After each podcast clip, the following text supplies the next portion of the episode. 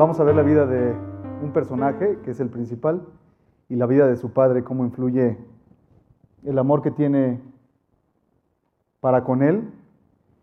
Y este amor hace que, pues bueno, él mantenga esa relación íntima con, con su creador.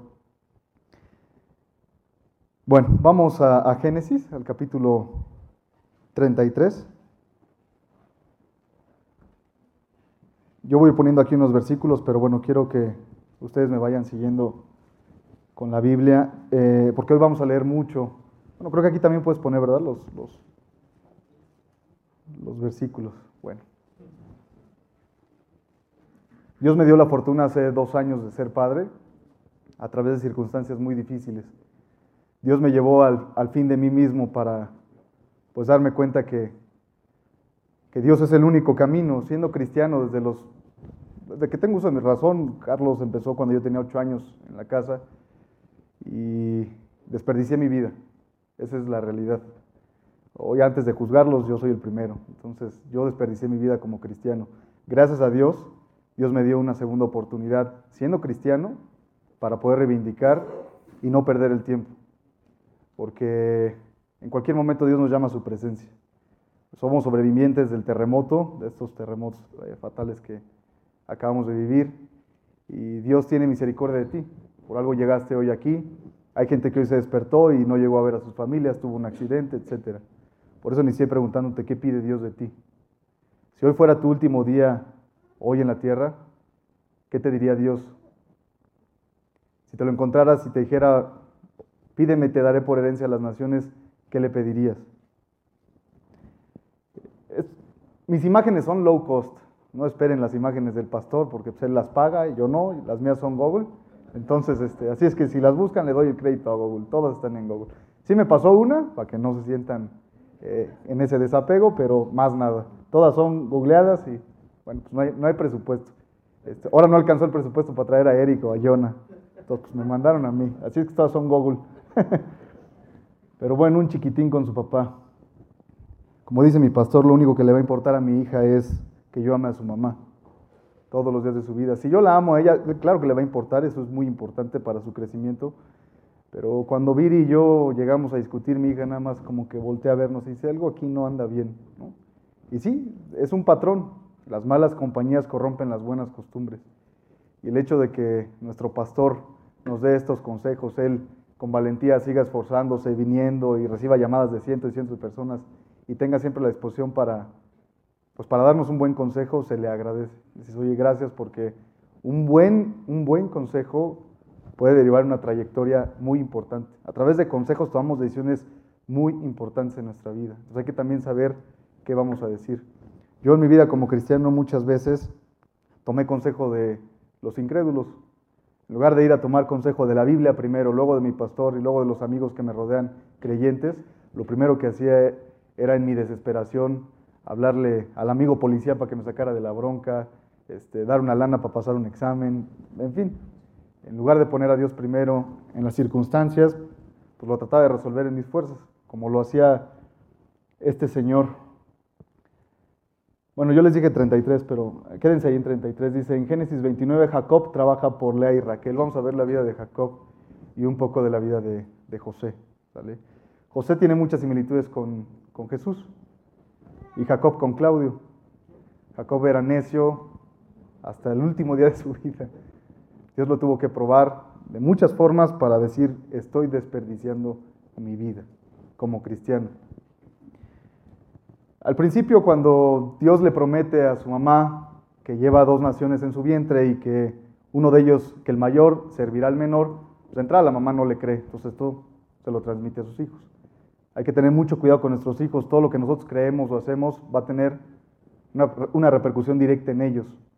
Va a afectar para bien o para mal a los que vienen atrás de ti. Ahí está Noé. Él halló gracia ante los ojos de Dios y por eso su familia se subió al arca. Y hoy estamos tú, tú y yo aquí. Tú volteas al cielo y ves un arco iris y dices, qué bonito. Noé dice, pues sí, pero no tan bonito, 100 años. Estar luchando contra algo que nunca había sucedido, algo que no ves. ¿Y cuántas batallas tenemos todos los días sin pensar si será la última, si estamos desperdiciando el tiempo, si nos estamos quejando nada más. Por eso les digo, ¿qué pide Dios hoy de ti? Si hoy fuera tu último día aquí, ¿qué harías? ¿Qué cambiarías? Bueno, este señor eh, tranza a su hermano, si se acuerdan, no? Pues vamos a hacer memoria, tranza a tu hermano Esaú, el otro vende su, su primogenitura, no le cree a Dios, Claudio empieza a hacer las cosas en sus fuerzas, como creyente, como escogido del pueblo de Dios, el pueblo de Israel. Bueno, y más tarde, pues Dios se la cobra, porque la burra te alcanza, y todos los pecados que nosotros sembremos, tarde o temprano, se van a cosechar. Y el pecado pues trae disciplina, y Dios no se va a olvidar porque nos ama. Así como yo amo a mi hija y la disciplino porque la amo, pues Dios nos va, a los que nos toma como hijos, a disciplinar. Y créanme que soy un claro ejemplo de ello. Yo tenía 3 mil pesos en la cuenta de banco cuando supe que iba a ser papá. Y 8 mil cuando ella nació. O sea, Dios me incrementó un poquito mi cuenta, ¿no? Antier acabo de pagar eh, mi carrera de piloto completa, gracias a Dios. ¿Cómo? Eh, no sé. Platicaremos de eso. No le doy la gloria a, a Claudio ni a nadie, sino simplemente a Dios. ¿Cómo lo hizo Dios? No sé, solo sé una cosa, que intenté y me esforcé por ser un poco fiel porque no digo soy fiel porque venía pecando con mi esposa, ¿no? O sea, en el periférico ya saben que se pone el tráfico. Lo que trato de decir es que Dios no va a medir tu cantidad o la calidad de cosas que hagas. A Dios no le importa si estás allá, si estás acá o si estás acá. Dios mide tu fidelidad. ¿Qué tan fiel eres? Si te ponen un cigarro y ese cigarro para ti es una debilidad importante y un solo cigarro dejarlo a un lado enfrente de un amigo, es dejarlo a un lado, para Dios fue más que venir y pararte enfrente y dormirlos una hora. Perdón, si se duermen ahí, este, al final cantamos alabanzas y se vuelven a despertar. Pero ya perdí callo. Dios me tuvo que banquear. Me tuvo que mandar a la banca y lo que tú no hagas, alguien lo va a hacer por ti. Y cuando llegues al cielo, Dios va a decir, oye, ¿ves esa puerta que decía tu nombre? Sí, ahí están todos tus regalos y los desperdiciaste. Desperdiciaste tu vida. Dios es el mismo ayer, hoy y siempre. Es el mismo Dios de Abraham, es el mismo Dios de Isaac, es el mismo Dios de Jacob. Es el mismo Dios que ve cómo te comportas en la mañana con tu esposa, con tus hijos, con tus familiares, con tus compañeros de trabajo. Todo lo que tengas, dale gracias a Dios porque está manchado de, sangre. Y así como lo tienes, en un segundo te lo puede quitar. Si Él quiere, para trabajar en tu vida, para que seas un verdadero cristiano.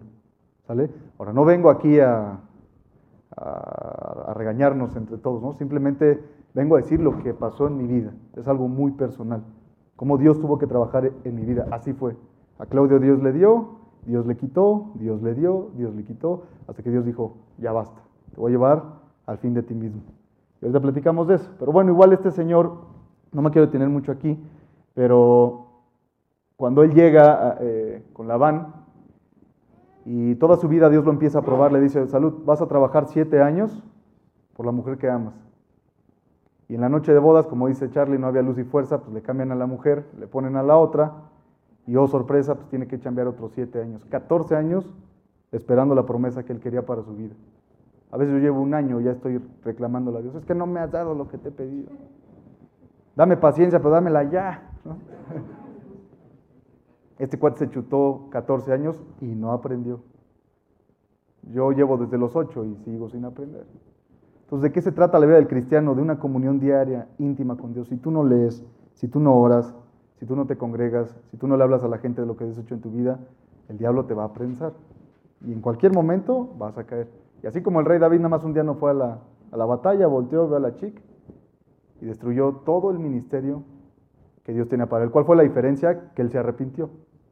Supo pedir perdón, supo reconocer su error. La culpa es el peor consejero. Fue lo primero que me dijo mi pastor a mí. Claudio, la culpa es el peor consejero. No dejes que el diablo te culpe. Dios ya te perdonó en la cruz. Jesús ya te perdonó, por eso murió por ti. Sigue adelante. Y de las cosas malas o de las pruebas que tú tienes, Dios va a hacer cosas grandes.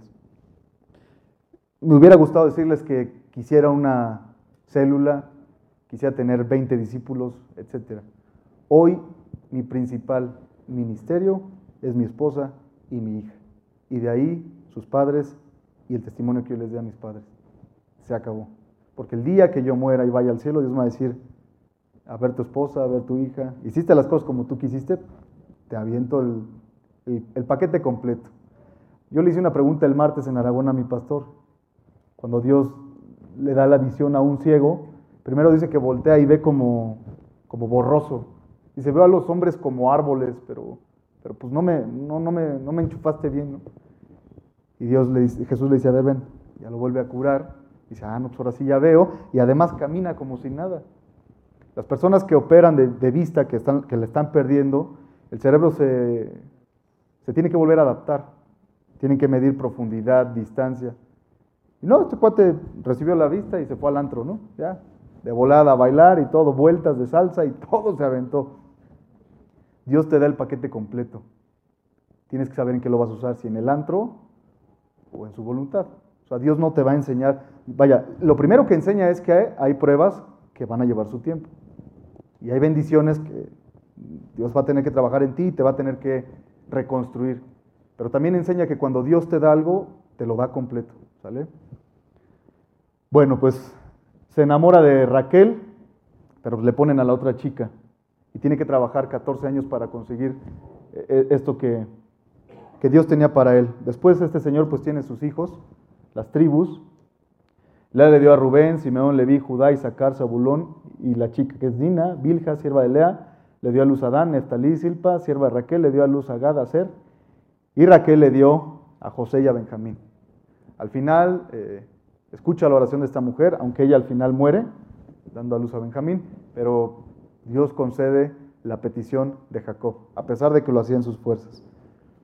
Y Dios va a seguir probando a Jacob, como lo va a hacer en nuestras vidas. La vida del cristiano es prueba 1, superada, prueba 2, superada, prueba 3, superada, y así sucesivamente. Dios no nos va a dejar de probar porque nos quiere pulir, como la luz de la aurora que va en aumento hasta que el día es perfecto. Decía un amigo, pero es que si Dios quisiera trabajar conmigo ya me hubiera transformado. Y yo le dije, bueno, cuando tú leas en la Biblia que el que me ama, y si o cuando Dios te dice, estás leyendo y dice, si tú me amaras, harías lo que yo digo, tómatelo personal. ¿eh? Dios te está diciendo, no, no, no, yo te voy a dar las herramientas, pero tú tienes que esforzarte y tienes que hacerlo. Yo te, voy a, yo te doy las herramientas, ¿qué más quieres? Ya te transformé, ya te di vida, ya morí por ti en la cruz, te doy la palabra, te doy una esperanza. Y sigues en tus malos caminos. Es tu decisión, no mía. Yo ya morí por ti en la cruz. Bueno, Dios siempre nos va a dar las herramientas, la armadura, para luchar contra las asechanzas del diablo y poder luchar esa batalla. Si Dios te dice, lucha, estás en el camino y no te pones la armadura, la primer lanza que te avienten, te va a dar. tenemos que vestirnos con esta armadura que Dios tiene preparada para nosotros a través de la palabra. No importa quién seas, el, menos empleado, el director de la empresa, no importa. El niño que está muriendo en desnutrición en África, que bueno, las circunstancias, las circunstancias, fíjense qué horrible, las circunstancias y la suerte del niño que le tocó nacer ahí lo están llevando a morir hoy, en lo que tú y yo platicamos. Pero cuando entras al círculo de la presencia del Señor, Dios te lleva a depender de Él. Y cada acción que tú vives va a ser determinada por si Dios lo quiso o si Dios no lo quiso. Estaba escuchando a un conferencista que decía, es que eso es ridículo. Bueno, yo prefiero salir en las mañanas, voltear al cielo y decirle, Dios, hay alguien que cuida de mí, hay alguien que tiene control de mi vida. Y que si yo hoy parto, es porque así lo determinó Dios. Y si hoy me falta es porque así lo determinó Dios y porque tiene un plan y me va a probar. He visto tantas historias de éxito en la Biblia, en la vida, en la Biblia, perdón, y en la vida de los que me rodean, que sé que Dios me va a sacar de esta prueba. Bueno, en el 33, aquí entra el punto medular y aquí es donde entra José. Alzando Jacob sus ojos miró, obviamente lo prueba, tranza también a Labán, se va y ya saben, después de vender la primogenitura de Saúl, también el otro viene enchilado con 400 hombres. O sea, a Jacob le está lloviendo por todos lados. Una prueba de 14 años. Tus pecados te alcanzan 14 años después. Pero ¿saben por qué? Porque este cuate seguía haciendo las cosas a su manera. En lugar de decir Dios ya, ya, ya muere, ¿no? Ya, lo siguió haciendo a su manera, lo alcanzan los pecados, viene Saúl. Y fíjense, en el 32 dice, y puso las siervas y sus niños delante, y luego a y a sus niños y a Raquel y a José al último. El impacto que tuvo esto en la vida de sus hermanos fue brutal. Piensa que te vienen a matar y lo primero que haces es, tienes cinco o seis chilpayates, avientas tres por delante y al que más amas lo guardas hasta atrás. Mata a todos ellos, pero a ver si me queda este, ¿no? Con vida. Salud. Entonces, eh, esto tuvo un impacto en los hermanos de José y también en el propio José. ¿Por qué? Porque José fue amado desde que nació. Su padre lo, concibió en su, lo, concibió en su vejez, bueno, su madre, y fue un regalo que Dios le dio, así como, como Abraham, cuando Dios le pidió sacrificar a Isaac. No sé qué Dios te esté pidiendo hoy sacrificar en tu vida, pero de verdad, si tú se lo entregas a Dios, Dios te lo va a dar en sobremanera como se lo dio a Job cuando oró por sus amigos. Lo único que hay que hacer es confiar en Él. Y no se trata nada más de cosas monetarias, de un trabajo, de un, problema de salud, que, le haya sentido a tu vida como cristiano. Porque hay veces que estamos como cristianos en una línea que no crece y no crece o se mantiene y, y quisiéramos encontrarle ese sentido de por qué todos los días me levanto a orar y me levanto a leer, pero sigo en las mismas circunstancias sin encontrar el por qué estoy aquí. Entonces, si tú le permites a Dios trabajar en tu vida, si tú le permites a Dios que cada acción que Él ponga en tu corazón sea para beneficio de su obra y en su ministerio, vas a encontrar un propósito como cristiano. Lo primero es orar por un ministerio, puede ser tu familia. A veces nos preocupamos por, los de alrededor y no por nuestra familia, que es lo primordial. Lo que hagas va a tener eh, repercusión en los que vienen adelante de ti. Bueno, eh, Dios cuando, cuando, cuando Jacob viene de estas pruebas, tiene que luchar con, eh, con Jesús. Bueno, este Jacob tiene que luchar con Jesús y pone ahí que le llama casa de Dios, la casa de Peniel, porque dice, vi a Dios cara a cara. Dice que se pasó luchando todo el día y toda la noche hasta que este ángel de Jehová lo dislocó. Y hay veces que Dios nos va a tener que dislocar la cadera para poder eh, pues seguir en la lucha. Todos los días es estar en una constante oración y decirle, Dios, no me abandones. Dios, no me dejes. Necesito crecer, necesito confiar en ti. Bueno, vámonos al capítulo 37. Evidentemente, Jacob, ya de edad avanzada, bendice al buen José. Y José, al tener el amor por su padre y ese testimonio de los abuelos, pues intenta hacer las cosas bien intenta seguir a su creador, tiene un buen corazón, pero pues ve la actitud de sus hermanos y no le late mucho y los empieza a acusar con el papá. Bueno, esta iba, esta iba después, perdón. ¿Estás luchando con Dios como Israel? Una pregunta que me faltaba ahí. Este, ¿estás dispuesto a decir M aquí? ¿Cómo les ha ido a todos los personajes de la Biblia que dicen M aquí? Abraham, heme aquí, Señor. Cuello a tu hijo. Este, en fin, Noé, heme aquí, Señor. Y ahora vamos a ver cómo José, eh, capítulo 37, versículo 3, se los voy a leer. Dice, amaba Israel a José más que a todos sus hijos, porque lo, lo había tenido en su vejez. Y le hizo una túnica de diversos colores, y viendo a sus hermanos que su padre lo amaba más que a todos sus hermanos, le aborrecían y no podían hablarle pacíficamente. Em, y soñó José un sueño y lo contó a sus hermanos y ellos llegaron a aborrecerle más todavía y él les dijo, oigan ahora este sueño que he soñado.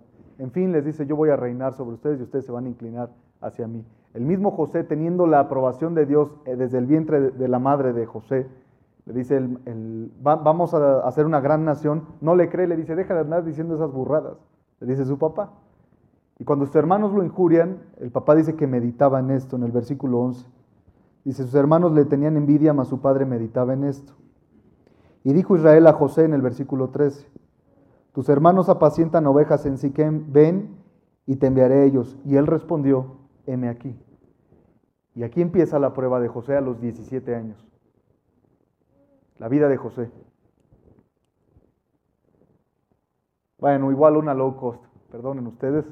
Si alcanzan a ver, aquí está Hebrón, que es donde ellos están es donde se está desarrollando esta historia. Y los hermanos se van, bueno, no, no se ve muy bien, pero se van hasta acá, hasta Siquem. En distancia es como, como de aquí al Estadio Azteca, por así decirlo. ¿Sale? Entonces, pues en ese entonces no había pecero, no había auto, había burro y tus dos patitas, ¿no? Entonces tenías que caminar y si te agarraba la noche, pues por aquí, por Jericó no era muy bonita zona. Entonces, pues le dice su papá a José, ve y busca a tus hermanos porque estos ya andan en el antro, ve por ellos. Sí, papá, heme aquí y José sin saber lo que se avecina. todo. Un M aquí va a implicar muchas cosas, pero va a implicar también al final bendición. Porque bien José, José pudo haberle dicho, no, papá, pues ¿cómo crees? Yo no voy a ir hasta allá caminando. Y luego, ¿qué tal si no los encuentro? Ya venían de regreso. Y todavía aparte me odian, me hacen mala cara, ¿por qué voy a ir? ¿Te suena? ¿Cómo le voy a ir a pedir perdón a esta persona?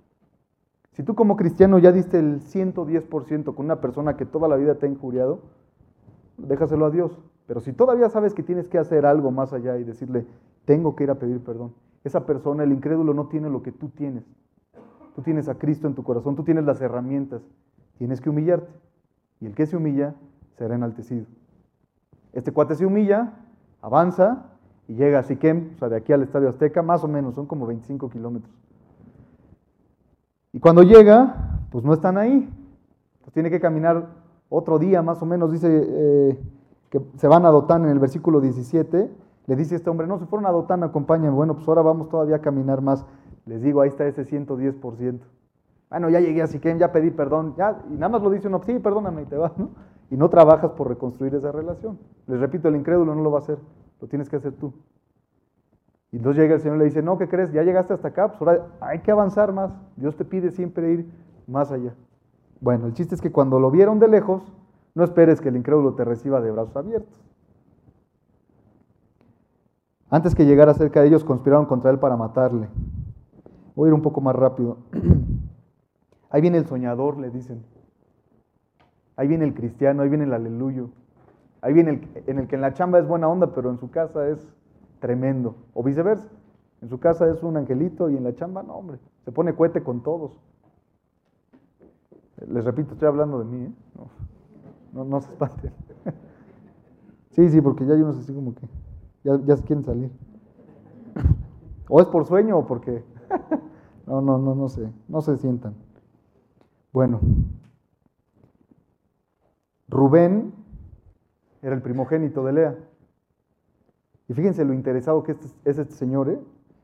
Dice, no derramen sangre, échenlo en una cisterna. Oh, qué, padre, ¿no? ¿no? No, no lo vamos a matar, nada más échenlo a la cisterna. Para que no hagamos derramar este, sangre inocente. Rubén lo hace porque lo ama a su hermano o porque quiere la machaca. Pues quiere la machaca, es el primogénito. Si no le toca al, menor que no lo ama y ya no lo tiene, pues dice, bueno, me va a tocar a mí. Por regla y por ley me toca a mí. Entonces él lo hace por eso. Y lo vamos a ver un poquito más adelante y se los voy a confirmar. Porque pone primero a sus hijos antes que a él. Y el que realmente, ya se lo estoy adelantando, perdón, pero el que realmente pone su propia vida es Judá. Entonces Rubén le dice a, Faraón, bueno, a, José, deja, dejo a mis hermanos, perdón, le dice a Jacob, dejo a mis, a mis hijos. Y, el, Judá dice, yo me pongo o sea, yo me pongo en vida por José, pero bueno, ahorita lo vemos. Eh, lo echaron en la cisterna, lo venden a los ismaelitas, y Rubén cuando regresa y no lo ve en la cisterna, pues pega de gritos. ¿Cómo? Ya se me fue la lana, ¿no? Pues no le importaba un bledo su hermano, pero bueno, se le va la lana. ¿Y con quién se va con los ismaelitas Egipto? Egipto es la tierra de pecado. ¿Se acuerdan cuando uno lee Egipto en la Biblia es mi papá siempre me enseñó, cuando tú leas Egipto, piensa en, pecado, tradúcelo en la palabra pecado. Cuando leas Israel, pon tu nombre. O yo Israel, el Señor tu Dios, y amarás al Señor tu Dios, Claudio, con todo tu corazón y con toda tu alma. Entonces lo venden a los ismaelitas, se va a la tierra de pecado, José de salir de, estar con Dios, en tu vida light, Claudio como cristiano, desde niño aprendiendo la palabra, vienen las pruebas, viene el mundo, el mundo te empieza a llamar, o te venden por ciertas circunstancias. Y el pecado, pues bueno, es el pecado y o te contaminas del, pecado o haces que el pecador se contamine de ti. En mi caso, regularmente el mundo me ganaba y yo me terminaba contaminando del pecado y no hacía que el, incrédulo pues, se pegara a la palabra de Dios. Solo los domingos, eso sí. Aquí entraba un hermano nuevo y hermano y le predicaba y le testificaba. Pero allá afuera mi vecino me odiaba, imagínense. Ya vivo con mi esposa, pero yo creo que si regreso me sigue odiando, ¿no? Tengo que llegar a dar ese 110. Bueno, llegaron, a, llegaron con la túnica que su padre le había hecho. ¿Se acuerdan esta túnica de colores a José? Se la llevan a su papá. Oye, pues una mala bestia lo devoró. Ahí está tu, lo que queda de tu hijo.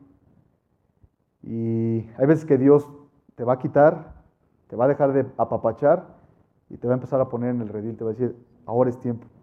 Ahora es cuando y ahora viene de veras. Ahora te vamos a probar como el cristiano que dice ser, los domingos o los martes ahí en Aragas. Vamos a ver de qué estás hecho. Muchos hemos vivido estas pruebas. Bueno. Otra low cost, ahí lo echan a... lo venden. Otra low cost, ahí viene la buena, ¿eh? la del tío Borni. Pero bueno, pues lo echan a las... No encontré una cisterna, encontraba puras feas en Google, ya perdonarán, pero pues bueno, puse esta, esta cuevita, ¿no? Yo creo que él ahí... Piensen cuando José estaba ahí en la, en la cisterna, ¿se acuerdan de esta foto? Es para que me pasó.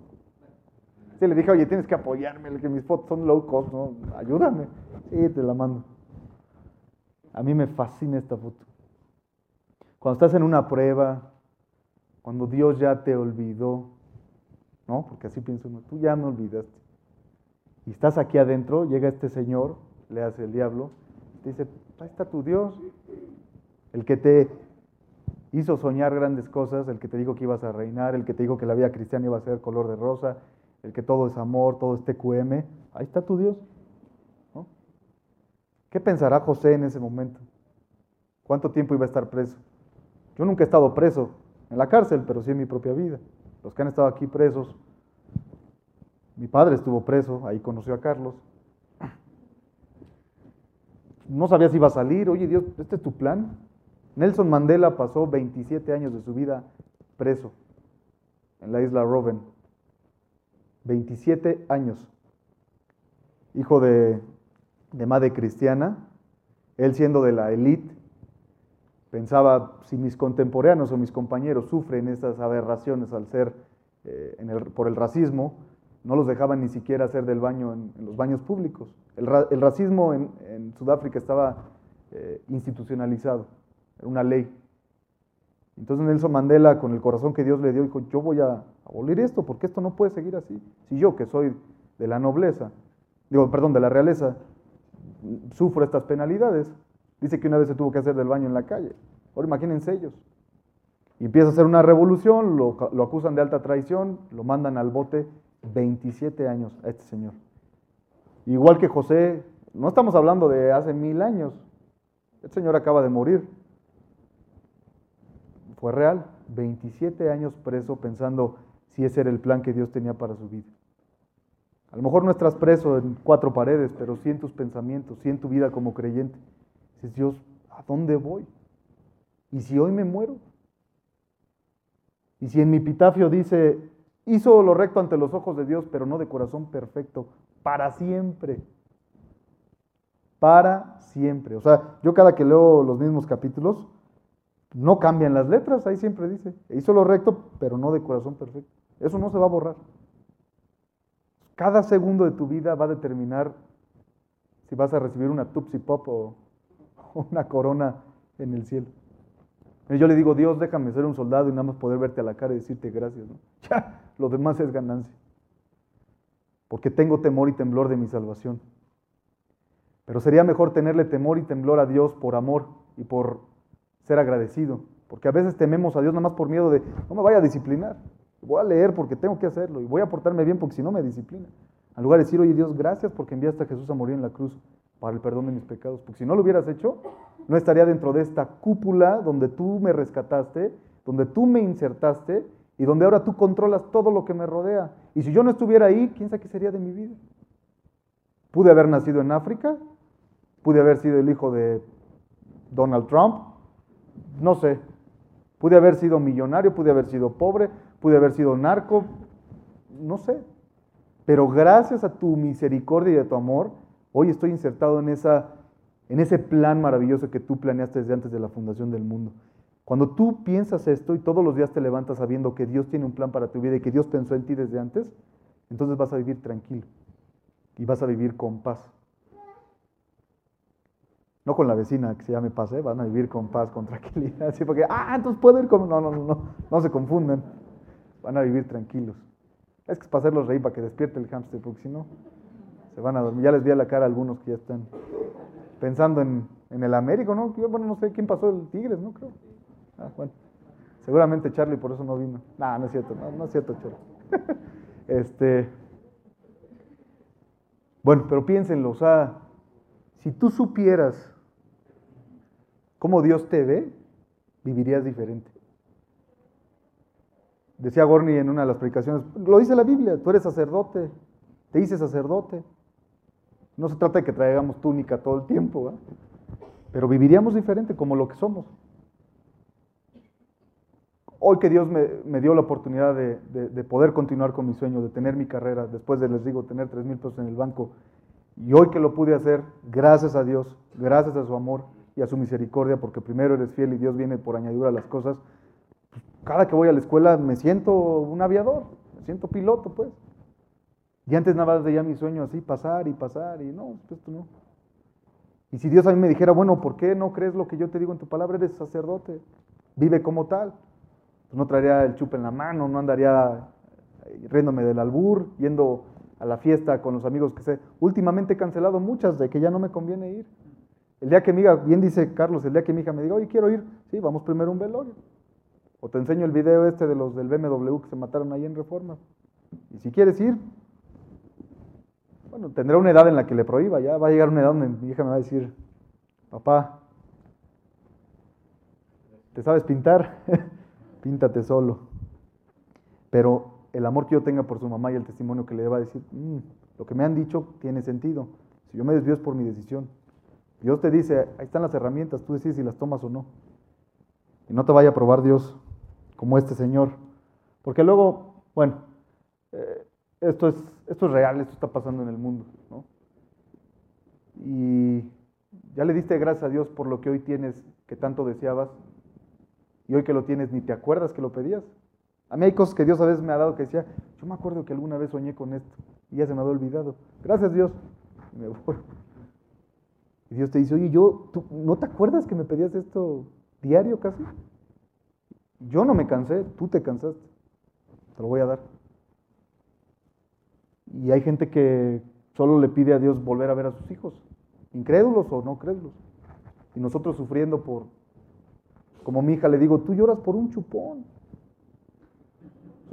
por un chupón. Hay niños que no tienen para tomar teta, hija. No llores, se me queda bien así. Pero es mi chupón. Bueno, si tú quieres un chupón, Dios te lo va a dar. En serio. Nada más créele. Dios no está peleado con darte un chupón, darte dinero, darte un trabajo. Si primero lo pones a Él. Pero si primero pones las cosas antes que a Dios, Dios no te va a dar ni un centavo. Ahora, a veces Dios también te lo da para probar tu corazón y te lo puede dar 30 años. ¿eh? Te lo puede dar muchos más, como muchos reyes que hemos visto, hacen lo que no le agrada a Dios y son prósperos. Y Dios diciendo, sé próspero toda tu vida y cuando llegues acá, de nada te va a servir y te vas a arrepentir por no haber hecho lo que yo te pedía que hicieras. que pide Dios de ti? Te sacan de Egipto, ¿no? digo, perdón, te sacan del pueblo que Dios tiene para ti y te llevan a, al mundial, al mundial, ¿no? Dice Gordy, te llevan al mundial. Entonces, lo llevan de, con sus hermanos que ni lo querían, ¿eh? y después, pues a José debe haber sido como, bueno, este, pues está padre aquí el mundial, ¿no? Mira, ve las infraestructuras, este, ve las chicks, sí, no les iba a poner aquí a las chupitos porque no iba, no iba a hacer sentido, ¿no? Este, y con respecto a las chupitas, al personaje me refiero, ¿no? Pero bueno, pones aquí una chica llamativa, pues, capítulo 39, eh, dice en el versículo 2, más, más Jehová estaba con José. Fue varón próspero y, y estaba en la casa de su amo el egipcio, o sea, Faraón, y vio su amo que Jehová estaba con él. Aquí empieza la fidelidad de José el, incrédulo se empieza a dar cuenta que hay un cuate ahí diferente. Y vio su amo que Jehová estaba con él y que todo lo que él hacía Jehová lo prosperaba en su mano y halló gracia a José ante los ojos y le servía. Y él le hizo mayordomo de su casa y entregó en su poder todo lo que tenía. Aconteció que desde cuando le dio encargo de su casa y de todo lo que tenía, Jehová bendijo la casa del egipcio a causa de José. O sea, José no se hizo como el incrédulo, sino el incrédulo admiró lo que José hacía. Dejó todo lo que tenía en mano de José, versículo 6, y después vino la prueba. Voy a resumir, la mujer Potifar, eh, perdón, la mujer empieza, esta chica empieza a seducir a José. La Biblia no aclara, dice que José salió por piernas. Todos cometemos errores. Eh, no sabemos hasta dónde llegó, si tocó tercera base o no, pero el chiste es que el cuate aguantó el cañonazo. Salió huyendo y esta mujer lo, le levanta falsos. Otra low cost. Este, y lo vuelven a entambar. Bueno, lo entamban en esta ocasión, porque ya venía preso, siendo un esclavo. Después haya gracia ante los ojos y ahora otra vez. Faraón no lo mató. Yo creo que como dice Gorni, sabía de qué pie cojeaba, su mujer. Si no lo hubiera matado y además tenía gracia ante sus ojos. Pero lo vuelve a encarcelar. Dios, ¿para cuándo esta prueba? La Biblia no lo aclara, pero pasaron 13 años porque José estuvo preso. Un hombre fiel, un hombre íntegro. Y en la misma cárcel, el jefe de la guardia le entregó a José todo lo que tenía, por el testimonio que dio. José, lugar donde estaba, lugar que daba testimonio. Lugar en el que iba, lugar que, que era fiel. No importaba las circunstancias, si era de día, si era de noche, si estaba preso, si estaba ante Faraón, no le importaba. Él era lineal, él era fiel. Aquí no está hablando de cantidad de cosas, Está hablando de un hombre fiel, que ante las circunstancias no se dobla. José en la cárcel interpreta el sueño de los coperos. Yo creo que dentro de ese desliz de 13 años, veto a saber si él, yo creo que yo al medio año ya hubiera estado hecho pedazos.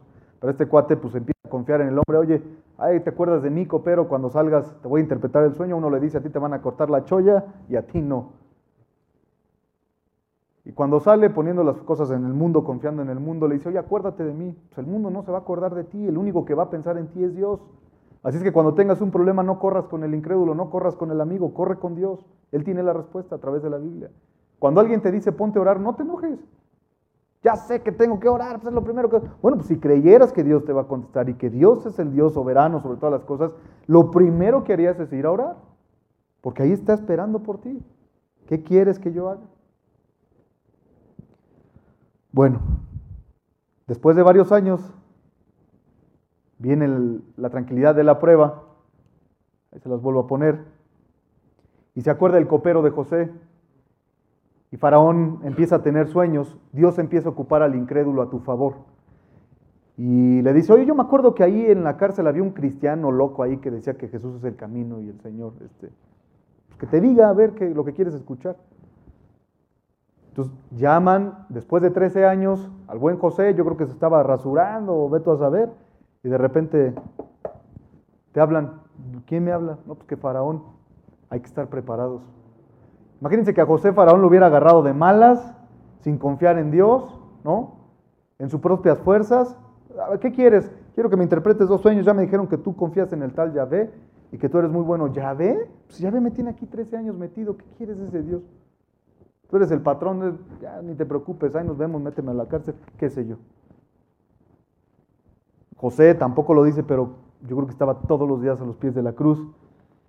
Le interpreta los sueños, interpreta el sueño, le dice, mira, van a haber siete años de abundancia y siete años donde vamos a tener que amarrarnos la tripa. Así es que hay que empezar a recoger. Y oh, dice Faraón, este cuate sabio. Y Dios te cambia las circunstancias en un segundo. Así como Dios te da en un segundo, en un segundo te quita. Y así como en un segundo te quita, en un segundo te vuelve a levantar. Y así. Que Dios, Dios le gusta que dependamos de Él. Dios sabe de qué cosas tenemos necesidad. Pero si no se las pedimos es como, como si mi esposa nada más viniera a hablarme en quincena. Y todos los días del 1 al 14 no existe viridiana. Pero el día 15 Dios, gracias por este día, gracias por este estudio. Ahí sí lo buscamos. ¿no? Dios dice, te voy a tener que apretar. Si eres sabio, dice, no seas como el mulo, como el, nada más le faltó como el clodo, ¿no? Como el Claudio, es que me dicen clodo. No seas como el Claudio, que tiene que ser sujetado con... Dios me tuvo que llevar al fin de mí mismo, casi al punto del quiebre de mi matrimonio, casi al punto del quiebre de la relación con mi padre. Dios me tuvo que llevar una cama de hospital a 193 latidos por minuto. a un segundo de la muerte. ¿Y quién creen que estaba ahí? A una persona que yo ya decía, no, Dios, ¿por qué si me casé? Mi esposa. Agarro su mano y le digo, cuida a mi hija porque no sé si la libre. Yo sentía el corazón, me dice el doctor, tres latidos más se te para el corazón, porque hay una regla, creo que son 220 latidos menos tu edad, es lo máximo que aguanta tu corazón. Y luego un doctor del Ángeles ahí, del Ángeles dices, podría ser muy bueno, me dice, tienes un bloqueo en tu corazón, ¿un qué? Un qué? Tienes un bloqueo y pues más mi corazón, pum, pum, pum, pum, pum, pum. 193 latidos por minuto. Este, estuve al borde de la muerte, me lo dijo el doctor, pero pues tranquilo, tu corazón aguantaba 196, ¿no? Entonces, ah, no puedo. Entonces Dios como diciéndome, ya bájale maestro, ya deja de hacer las cosas en tus fuerzas y deja de quejarte por lo que yo te di. Es la única persona que va a estar contigo toda tu vida.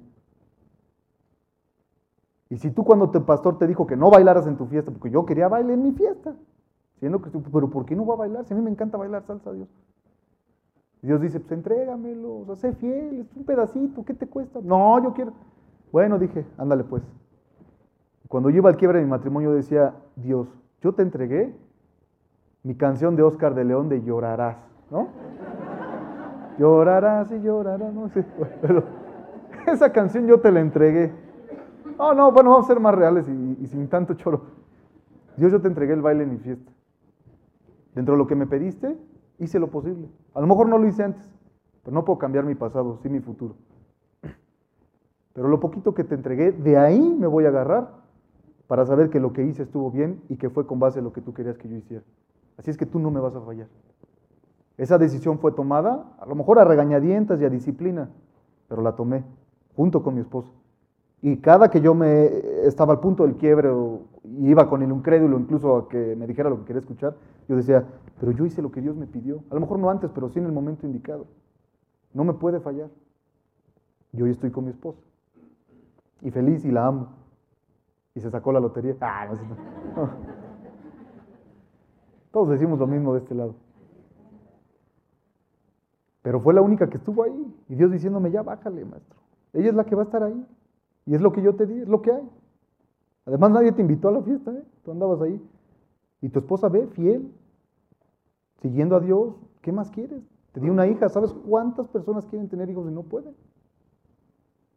Ahora, nada más no te vayas a seguir desvirtuando, mijo, haz las cosas que yo te pido que hagas. Pero ya párale, porque aquí se pudo acabar a tu vida, ¿eh? Y pudiste haber llegado conmigo y decirte, mi clodo, desperdiciaste tu vida. Pásale por tu dotación de Tupsi Pop a la sala 3. Con Chabelo, ah, no, este todavía no se muere, ¿no? Bueno, pásale. Ese es eterno. bueno, sí, ese cuate es eterno. Ha de ser Illuminati o Nefilim, una cosa.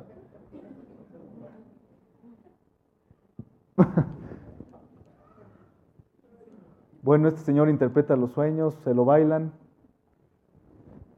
Eh, este es el punto medular. Por eso Borni sigue y sigue, el tiempo se va. Respondió José a Faraón diciendo, mira maestro, no está en mí, no se amarga la vida. Cuate le dice, Dios será el que dé respuesta propicia a Faraón. ¿Qué está haciendo José? Darle la gloria y la honra al Señor. Por ende, lo ponen como gobernador. En el versículo 39, eh, hay otra, bueno, Dice que Faraón dice, pues que Dios te ha hecho saber todo esto, no hay entendido ni sabe como tú, tú serás sobre mi casa y te voy a dar mi anillo, eres el mero mero. Le cambia el nombre, José tiene hijos, después de 13 años preso y de no remilgar del plan que tuvo para él, de meterlo a la cárcel y decirle, pues no que iba a reinar, ahí empieza otra vez. Pero después viene la prueba más grande para él, no el haber estado preso. Viene el hambre y con el hambre las ganas de comer. ¿Y qué pide Dios de ti?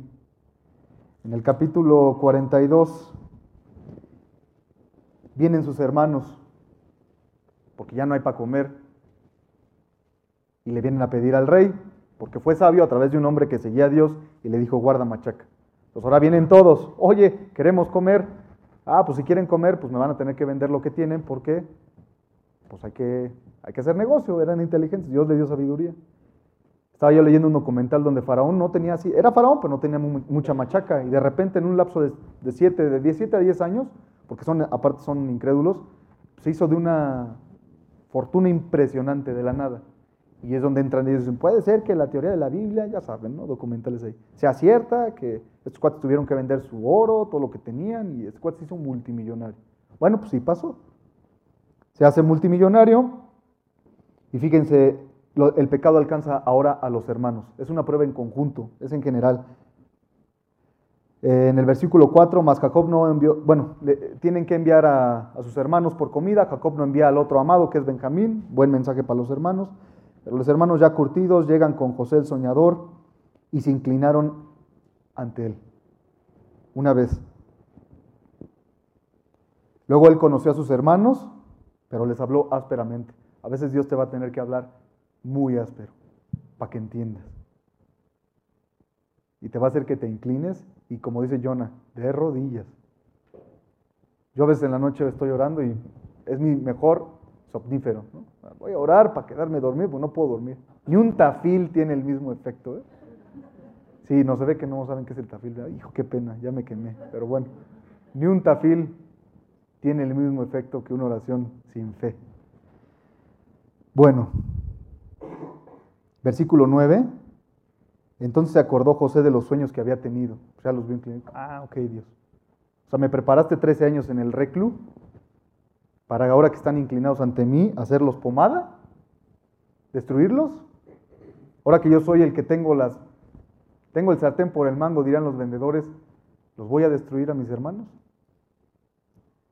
Ahora que yo sé que se puede ir al infierno, no le voy a decir que se pudra. Fíjense qué palabras luego salen de nuestro corazón. A lo mejor no tenemos una 45, pero está el corazón.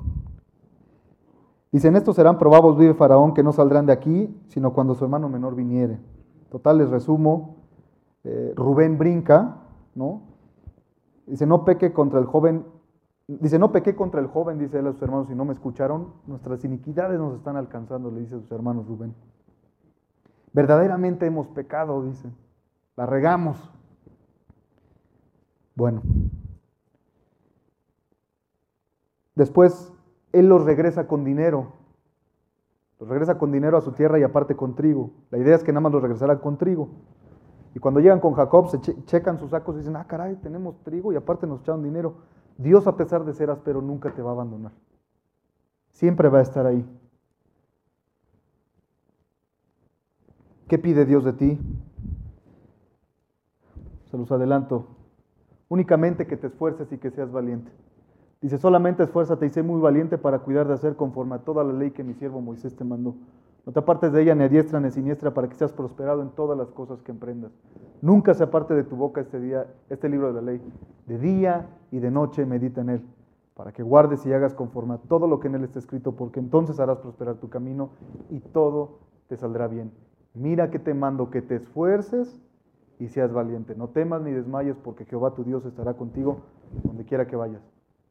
No importa que a veces Dios sea áspero, te tienes que esforzar y tienes que ser valiente. Y Dios, José los regresa, que José tiene muchas similitudes con Jesús, eh, son primogénitos, eh, amados por su padre, soñadores, estaban en Egipto, eh, porque uno viene cuando quiere matar a Herodes a los niños, se lo llevan. Tenían dos nombres, Emanuel, Jesús, el otro se lo cambian a Senat cuando Faraón lo hace gobernador. Eh, testificaron del pecado y los odiaron, ¿no? Cuando va con el papá y les dice, oye, es que mis hermanos andan haciendo las cosas mal, pues Jesús también es lo primero que hace y lo primero que lo quieren matar, traicionados por sus hermanos, en este caso Judas, pero yo sigo traicionando a Jesús cada que me porto mal. Los vendieron a uno por 20, a otro por 30, tentados y pasaron la prueba, una con la chica, el otro en el desierto, bien pudieron decir, pues sí, yo soy Dios, que se pudran todos, ya me voy de aquí. Y Jesús por algo lo hizo. ¿Por qué, ¿Por qué lo hizo Jesús? Pues por amor. El amor es una decisión, no un sentimiento. Tú decides amar a alguien porque decides amar, no porque se lo merezca. Ok, puestos en lugar de la muerte con dos criminales, ahí están los dos coperos, ahí está el ladrón que le dice, si hoy estás en el cielo, déjame estar contigo, si hoy vas a estar conmigo en el paraíso, donde Dios está diciendo, Para salvarte lo único que necesitas es fe.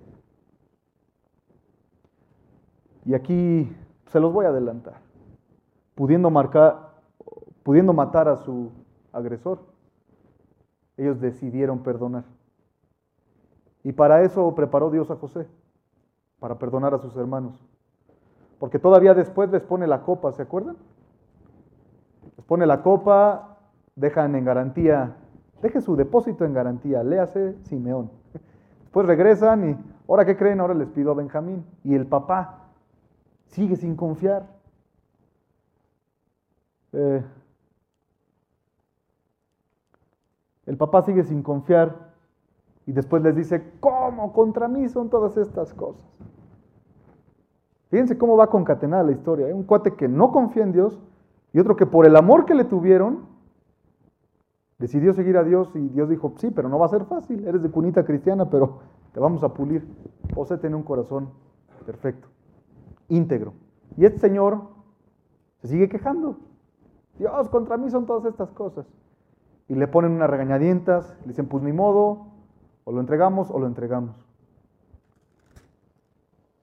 El hambre era tan grande que no le quedó de otra a Jacob. Y cuando Dios te llegue al fin de ti mismo, vas a decir lo que decía este Señor, si he de ser privado de mis hijos, séalo. Ya no me importa. Yo tuve que llegar a ese punto de decir, Dios, hasta aquí. No quiere decir que voy a ser perfecto, no quiere decir que voy a dejar de pecar, pero ya basta. Si antes le gritaba a mi esposa, pues ahora a lo mejor ahora nada más le voy a decir, ay, boba, ¿no? bueno, fuera, ¿va? o sea, el chiste es que el pecado vaya en declive. Esa es la intención. Ya vamos a acabar, ya no, se duerman, ya falta poco. Fíjense, dice que cuando ellos regresaron con Benjamín, José los vio y les dijo, llévenlos a la casa. Si este cuate hubiera sido faraón y estos cuates extranjeros los meten de esclavos. Por eso les digo, cuando ya estás dentro del plan que Dios tiene para tu vida, no importa que José haya sido de Egipto o que los pudo haber tomado como esclavos, decidió ponerlos en su casa. Los guardó. Dios, aunque te vaya a cobrar el pecado, te va a guardar. Aunque te vaya a llevar a inclinarte ante, ante ante tus pecados, Dios te va a guardar. Dice que José los llevó a su, a su casa.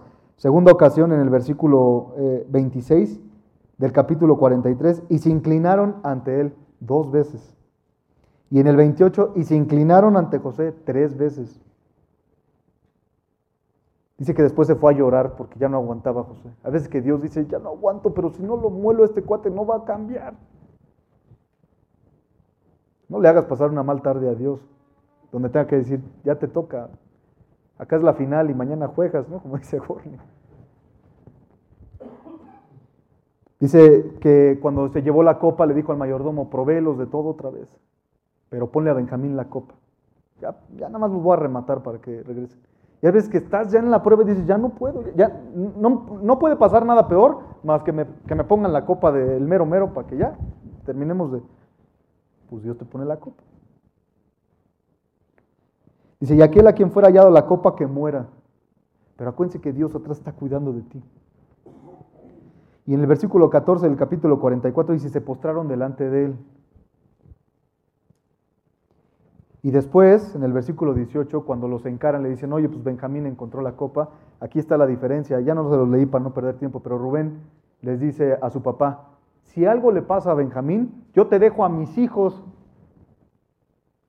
Y fíjense, Judá le dice, Judá se acercó y le dijo, ay Señor mío, te ruego que permitas que hable tu siervo una palabra en oídos de mi Señor y no se encienda tu enojo en contra de tu siervo porque eres como faraón, inclinado a él. Una quinta ocasión. Al final, te ruego en el versículo 33, una sexta ocasión, por tanto que quede ahora tu siervo en el lugar del joven, tu siervo. O sea, yo me pongo en el lugar de no mando a nadie más. Ahí se va la diferencia entre quien quería hacer las cosas bien y quien lo hacía nada más por interés. Están pulidos, Judá se entrega a sí mismo, le entrega todo lo que tiene y está dispuesto a perder su vida. Dice, hasta aquí. Y hasta que tú llegues a ese punto, Entonces Dios dice, ah, ya ves cómo soy yo el que debe llevar control de tu vida. Y es donde Dios va a empezar a trabajar. Se revela a sus hermanos y les dice, no se entristezcan, ni les pese haberme vendido acá. Bueno, aquí se inclinaron ante, este Señor como tú te tienes que inclinar ante tu pecado. ¿no? Si se humillaren mi pueblo sobre el cual mi nombre es invocado, lloraren y buscaren mi rostro y se convirtieren de sus malos caminos, yo les oiré desde los cielos y perdonaré sus pecados y sanaré su tierra. Se da a conocer y les dice, no se entristezcan ni les pese haberme vendido acá, porque para preservación de vida me envió Dios delante de ustedes. Así que no me enviaron acá ustedes, sino Dios. Besó a sus hermanos, lloró sobre ellos y después sus hermanos hablaron con él. Después le llaman a Jacob. Jacob sigue sin creer. Pero cuando ve a su hijo, dice José unció su carro y vino a recibir a Israel, su padre en José, y se manifestó él y se echó en su cuello y lloró sobre su cuello largamente. Entonces Israel dijo, José, muera yo ahora, ya que he visto tu rostro y sé que aún vives. ¿Cuál fue el objetivo de José cuando, cuando Faraón le dijo, sé gobernador? ¿Riqueza, hacerme rico? No. Aparte de que Dios controló todo y de un plan para traer a sus hermanos, para perdonarlos, para reinstalarlos. Y como terminamos, dice, y así habitó Israel en la tierra de Egipto, en la tierra de Gosé, y tomaron posesión de ella, y se aumentaron y se multiplicaron en gran manera. O sea, en la vida de estos señores hubo abundancia. Aunque, aunque llegaron a Egipto, que es la supertierra del pecado, cuando años más tarde Dios saca Egipto Dios saca a Israel de Egipto, pero el problema es que Israel no había sacado a Egipto de su corazón. Bueno, estos señores dicen, llegamos al lugar del pecado, ¿para qué? Para contribuir, para hacer esa, esa zona de, de influencia que, que tenemos que hacer. ¿Qué es el cristiano? Dice la Biblia y nos ha enseñado nuestro pastor. El cristiano reedificará las ruinas antiguas y levantará los solamientos primeros y restaurará las ciudades arruinadas, los escombros de muchas generaciones. Los incrédulos apencentarán sus ovejas y extraños serán sus labradores y, ustedes, y sus viñadores. Ustedes serán llamados sacerdotes de Jehová. Ministros de nuestro Dios serán llamados. Comerán las riquezas de las naciones y con su gloria serán sublimes. ¿Así te ves?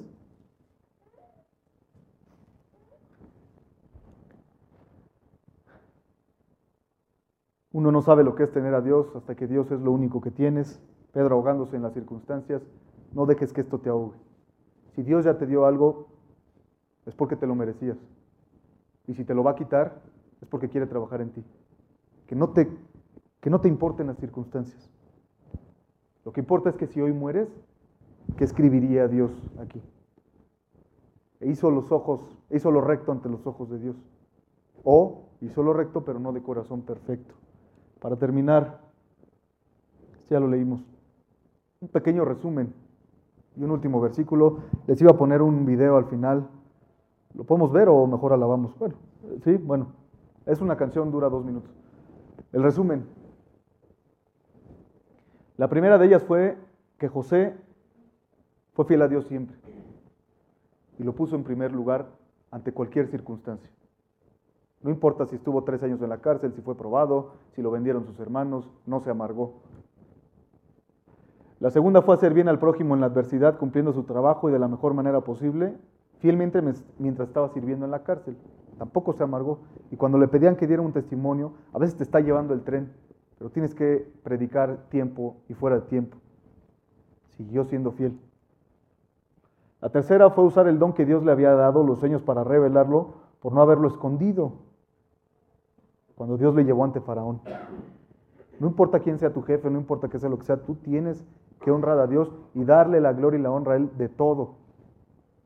Un don es una herramienta de Dios, por lo que Dios respondió con uso para bendición. Si los dones que Dios te da los usas para su gloria y para su bendición, Dios te va a dar, digo, para su gloria Dios te va a dar bendición. ¿En qué? Dios te va a mostrar. Empieza por tu casa si ahí está el problema. Es muy sencillo analizar el problema, es que a veces no lo queremos ver. La cuarta fue dar la gloria de Dios, la gloria a Dios, reconociendo ante todo que el don es recibido por parte de Él, el punto medular. Que es quien da el don en cuanto a la interpretación y no temer ante Faraón y decir la verdad de lo que Dios le había mandado. La quinta, dar la solución al problema. A Faraón, además de la interpretación, aunque eso significara no tener ninguna gloria para sí mismo, antes de saber lo que Dios haría con el corazón de Faraón, o sea, él no le importó eh, lo que fueran a pensar de él. Él le dijo, Dios va a hacer esto y es lo que va a pasar, pero te tengo una solución. Cuando Dios hizo caminar al ciego, le dio todas las herramientas. Dios te da el regalo completo, no se queda con nada. Asumió su responsabilidad. Fue fiel, leal y verdadero ante Dios y de su determinación y constancia en llevar a cabo el proyecto que tenía para Faraón. Y la séptima y la más importante, ya no se los dije, son siete puntos creo que yo resalté y estos, estas personas se inclinaron siete veces, como Dios diciéndole siete veces el número de Dios, acuérdense de mí, pasen tiempo con la Biblia y pidan perdón por sus faltas, todos los días. La séptima fue que tras su lógica y lucha interna, obviamente, supo perdonar a sus hermanos cuando ellos se arrepintieron. Incluso ante el cumplimiento de los sueños que él mismo tuvo, cuando vio al sol y a la luna y once estrellas postradas ante él, buscando para ellos, ante Faraón, la, bendición de los suyos. O sea, a pesar de todo, todavía le dijo a Faraón, oye, yo quiero que bendigas a mis hermanos. A pesar de que te vendieron, te iban a matar. Yo tengo lo que el incrédulo no tiene. Tengo a Cristo en mi corazón. Tengo una vida nueva, una esperanza nueva. El incrédulo no. No me queda más que hacer lo que tengo que hacer, ser fiel. Ah, este es el video.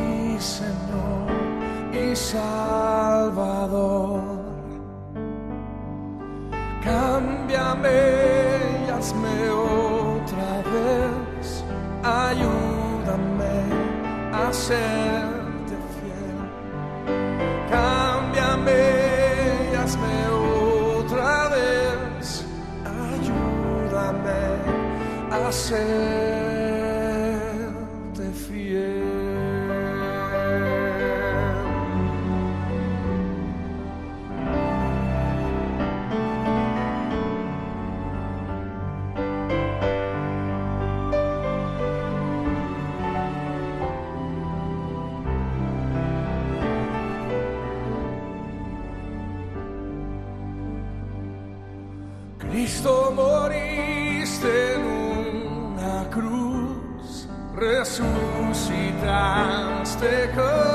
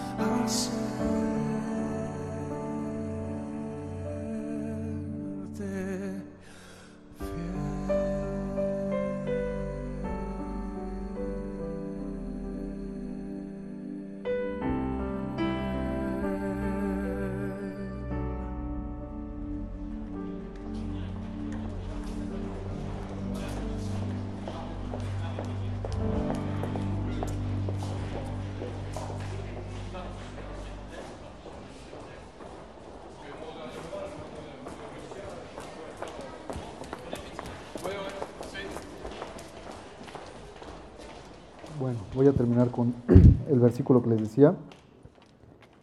Ahora sí dice Jehová, creador tuyo, oh Claudio, oh formado tuyo, oh Eric.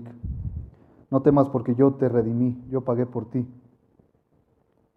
Te puse nombre mío. Mío eres tú, dice Dios. Cuando pases por las aguas, yo estaré contigo.